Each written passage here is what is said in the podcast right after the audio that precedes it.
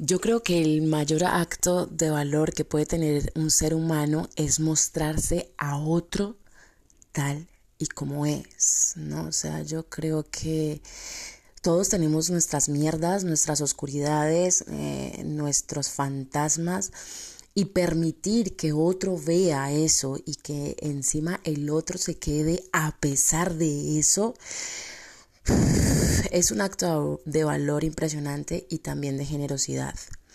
Hoy quería hablarles de poner límites porque es un tema que me pide mucho y es un tema que, que todavía es muy ambiguo, ¿no? Eh, cuando apareció el desarrollo personal también se habló de poner límites sanos, de la asertividad, que parece que también va ligado a este tema. Pero hay una cosa que me parece muy curiosa en este tema. Bueno, en realidad dos cosas importantes que quiero recalcar y que es con las que, que quiero y espero que te lleves hoy de este podcast, ¿no? La primera es que Normalmente la falta de límites sanos se ve más en las mujeres los hombres son más básicos en ese sentido. Eh, y es admirable, o sea, de verdad, eh, estoy aquí generalizando, lo siento de nuevo, pero para que me entendáis, admirable la manera en que los hombres ponen límites sanos en tres segundos. Voy a poner aquí un ejemplo. Eh, el jefe le dice al chico que tiene que quedarse media hora antes, que si puede, ¿no? O sea, se lo da como una opción. Y si hay fútbol, el tío no se queda.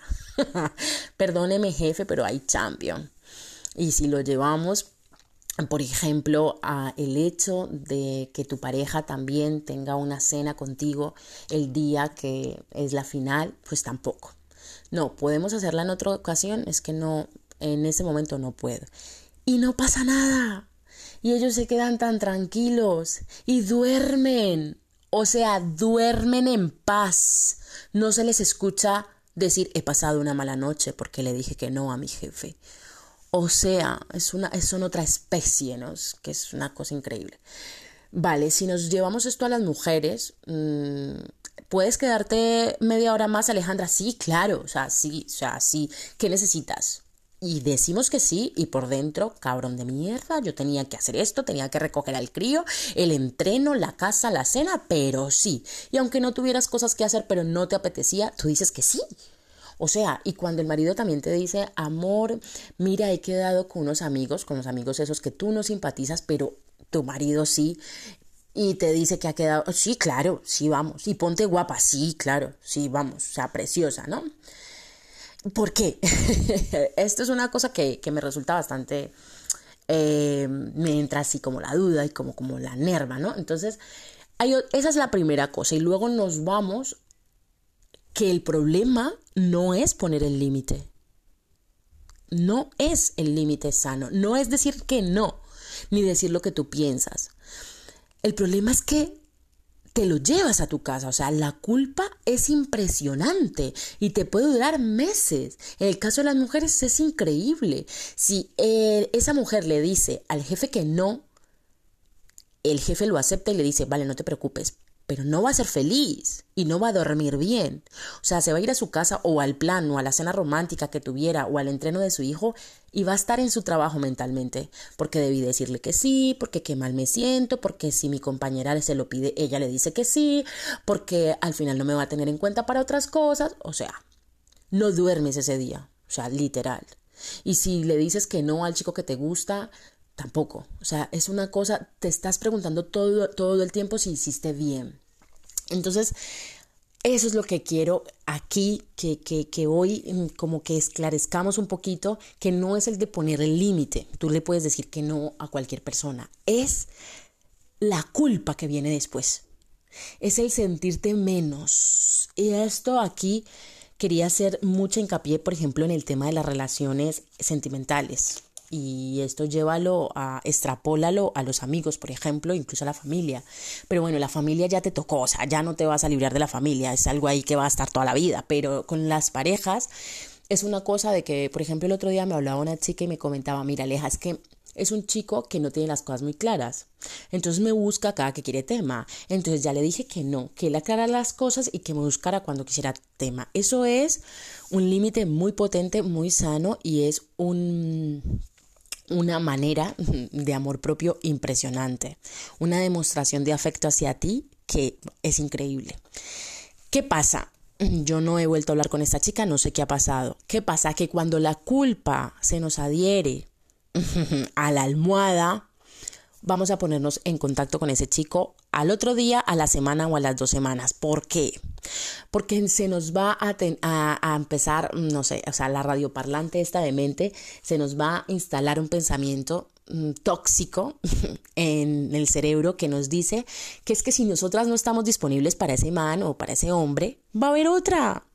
Y entonces ya nos va a rechazar y entonces le vamos a dejar de gustar y entonces ya no nos no le gustamos y entonces no somos suficientes y entonces lo tenemos que agarrar y entonces no venga para acá y es cuando tú quieras, cuando tú digas y cuando tú puedas. Porque nos sentimos culpables, porque no queremos soltar eso, ¿no? O sea, al final es como que más fácil que me deje él que yo dejarle. Entonces, esto es algo que hay que tratar a fondo porque es una falta de amor propio importante, pero no amor propio del típico no me quiero, estoy buscando, le estoy mendigando y este que venden un poquito como, como el desarrollo personal, ¿no? Y las redes sociales, no, es, una, es de un amor propio de que, ¿qué te está faltando? ¿Qué exiges de otro que tú no te estás dando? ¿Qué quieres? Y hacerte preguntas poderosas, porque no, no las hacemos. ¿Qué quieres de esa otra persona? Y cuando quieres algo de esa persona que no te lo da, tiene dos opciones. O sea, tú sabes que si continúas con esa persona, vas a sufrir, o sea, te va a doler, porque el sufrimiento es opcional y ya hablaremos de esto más adelante, pero te va a hacer pupa. Y si le dejas y si pones un límite sano, también te va a hacer pupa. Entonces, mm, de alguna de las dos maneras va a ser pupa. Entonces, quizás elijo la que me impulsa, porque amores míos, a veces elegir el camino correcto, elegir el camino correcto duele y duele mucho. Pasando de aquí nos vamos a eh, el constante, eh, la constante disponibilidad o disposición que tenemos que tener para otros, ¿no? O sea, tengo que estar disponible para la persona cuando me llama, porque es una amiga, es mi mejor amiga, porque se siente mal si le digo que no, si no le contesto, porque es el chico con el que estoy saliendo, porque es mi madre, porque es mi hermana y entonces tengo que estar para ella o para él, ¿no? Porque si no se molesta. Entonces no somos incapaces de decir que no. ¿Me puedes hacer este favor? Sí, claro, aunque tú no quieras. Entonces eh, la idea aquí es mm, decir que no, no faltarte al respeto nunca más, porque esto a mí me parece una falta de respeto importante, estar para los demás antes que para ti y hacerlo con asertividad, que ya entra otro matiz importante aquí, la asertividad. Entonces, como podéis ver, es una gama eh, de, matices, de, cositas muy puntuales, pequeñitas que hay que tener en cuenta. Pero son importantes, importantes bajarlas a tierra. El tema de la asertividad es una cosa, el tema de la culpa es otra y el tema de poner límites sanos es otra cosa. El decir no, el decir no cuando quieres decir no, en vez de decir sí cuando quieres decir que es que no. O sea, esto es importante y es eh, un respeto hacia ti sobre todo hacia ti. ¿Por qué? Porque va, a llegar un punto en que a mí me hace mucha gracia esto porque lo escucho demasiado, más veces de las que me gustaría. ¿Por qué me hace esto si yo estuve para él? ¿Por qué si yo se lo di todo a ella? ¿Por qué si siempre que ella me buscó yo le dije que sí? ¿Por qué? Ah, ¿Esto suena de algo? ¿Os recuerda a alguien? ¿Verdad? Es muy curioso, ¿no? Porque hacemos cosas, hacemos cosas esperando que el otro haga lo mismo por nosotros. Hacemos cosas esperando que la otra persona nos recompense. No tiene que ser en el mismo momento, puede ser después.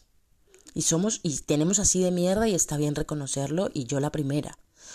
O sea, si yo te doy, espero que en algún momento o tú me lo reconozcas o me des. Pero cuando no sucede, entonces llega el reproche. Y el reproche se hubiera podido evitar si tú dices que no. si tú fácilmente, en el momento adecuado, cuando te lo piden y no quieres, dices que no. ¿Sabes por qué sacas en cara o por qué reprochas algo que no te dieron en, ese momento? Porque no te lo diste a ti misma o a ti mismo, porque te lo negaste tú Y es que no hemos podido entender este concepto. Lo que tú le niegas a otro, te lo niegas a ti. Lo que tú das, te lo das a ti. Sea resentimiento, odio, amor, perdón, te lo estás dando a ti misma. A ti mismo. Entonces, entender esto es supremamente importante porque luego eso se queda ahí como una espinita. Tanto que yo hice por esa persona y así me paga. Es eso, ¿no? Es porque, claro, o sea, si tú estás completamente vacío, vacía por dentro, no puedes dar nada. O sea, no puedes dar nada desde el amor desinteresado de que, bueno, yo le di, yo me porté bien con esa persona, chao. Ya, yo me entregué completamente a esa persona, yo le di lo mejor de mí. Y no solamente hablamos de pareja, sino de relaciones de amistad, de hermanos, de cuando se quiebra una relación, aunque sea entre la familia. También hablamos de las relaciones de parejas que se quiebran. O sea, entrégate, date, date. O sea, tú das todo el amor del mundo porque eso es lo que tú tienes dentro. Y uno da lo que tiene. Entonces yo me entrego y doy y, lo invado de amor. Pero en el momento, en el momento en que ese amor que él dice tenerme me hace pupa, yo pongo el límite sano, pongo un stop y digo no.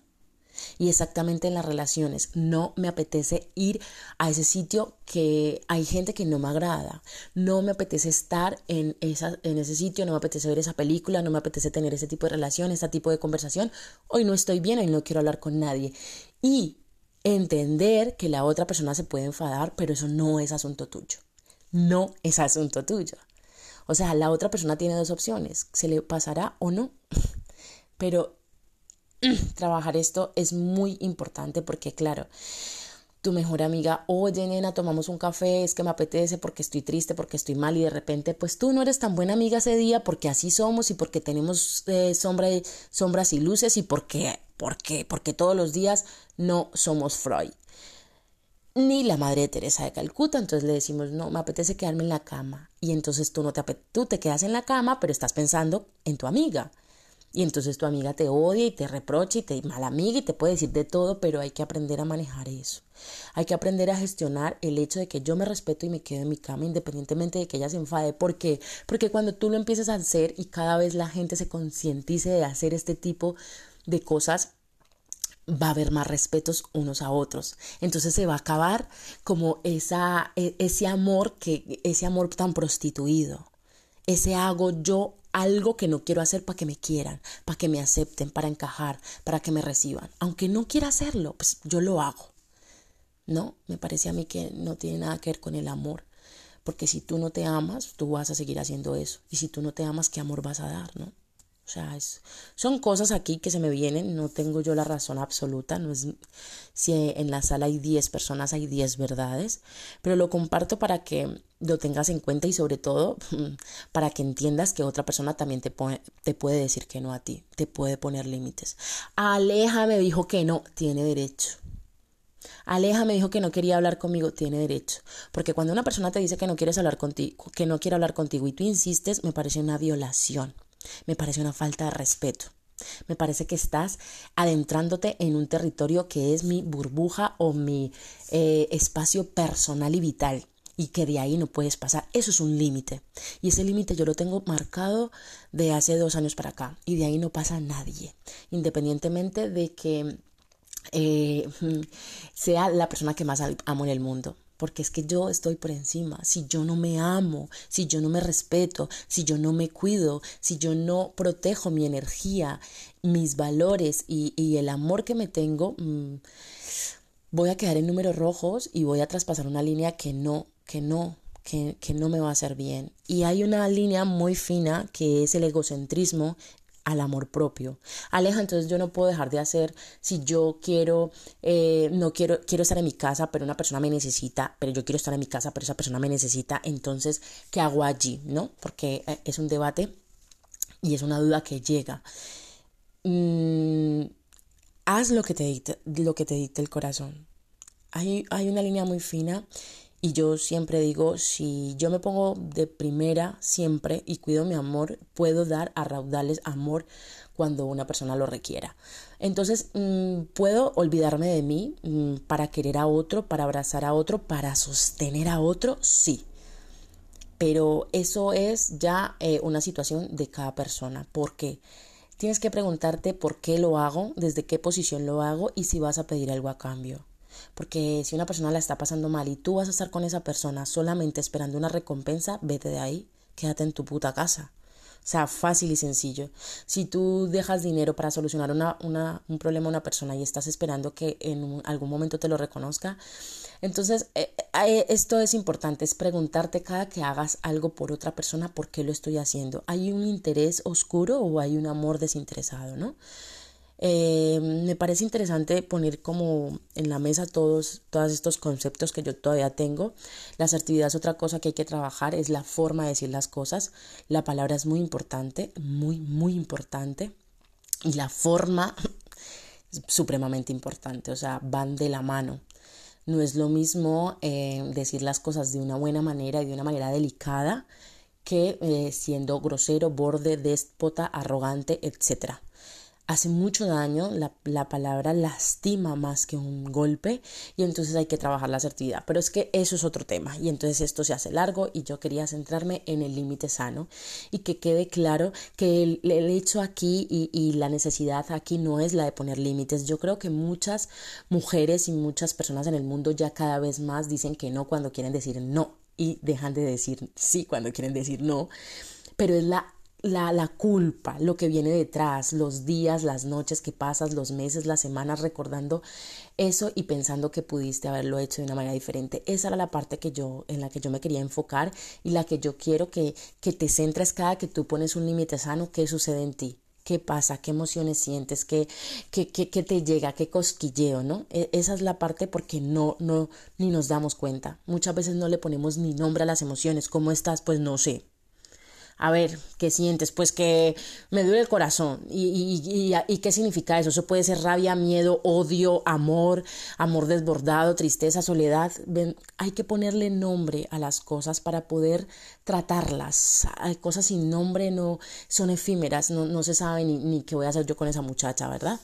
Entonces, bueno, pues aquí yo hablo mucho y se me alarga a veces. Espero que te haya quedado algo bonito de esto y, y poquito a poco vamos a ir añadiendo cosas, pero en más podcasts, que, que, hay mucho, que hay mucho sitio, que hay mucho tiempo y que deseo que todos estéis bien y que disfrutéis de esto tanto como yo. Un besazo a todos.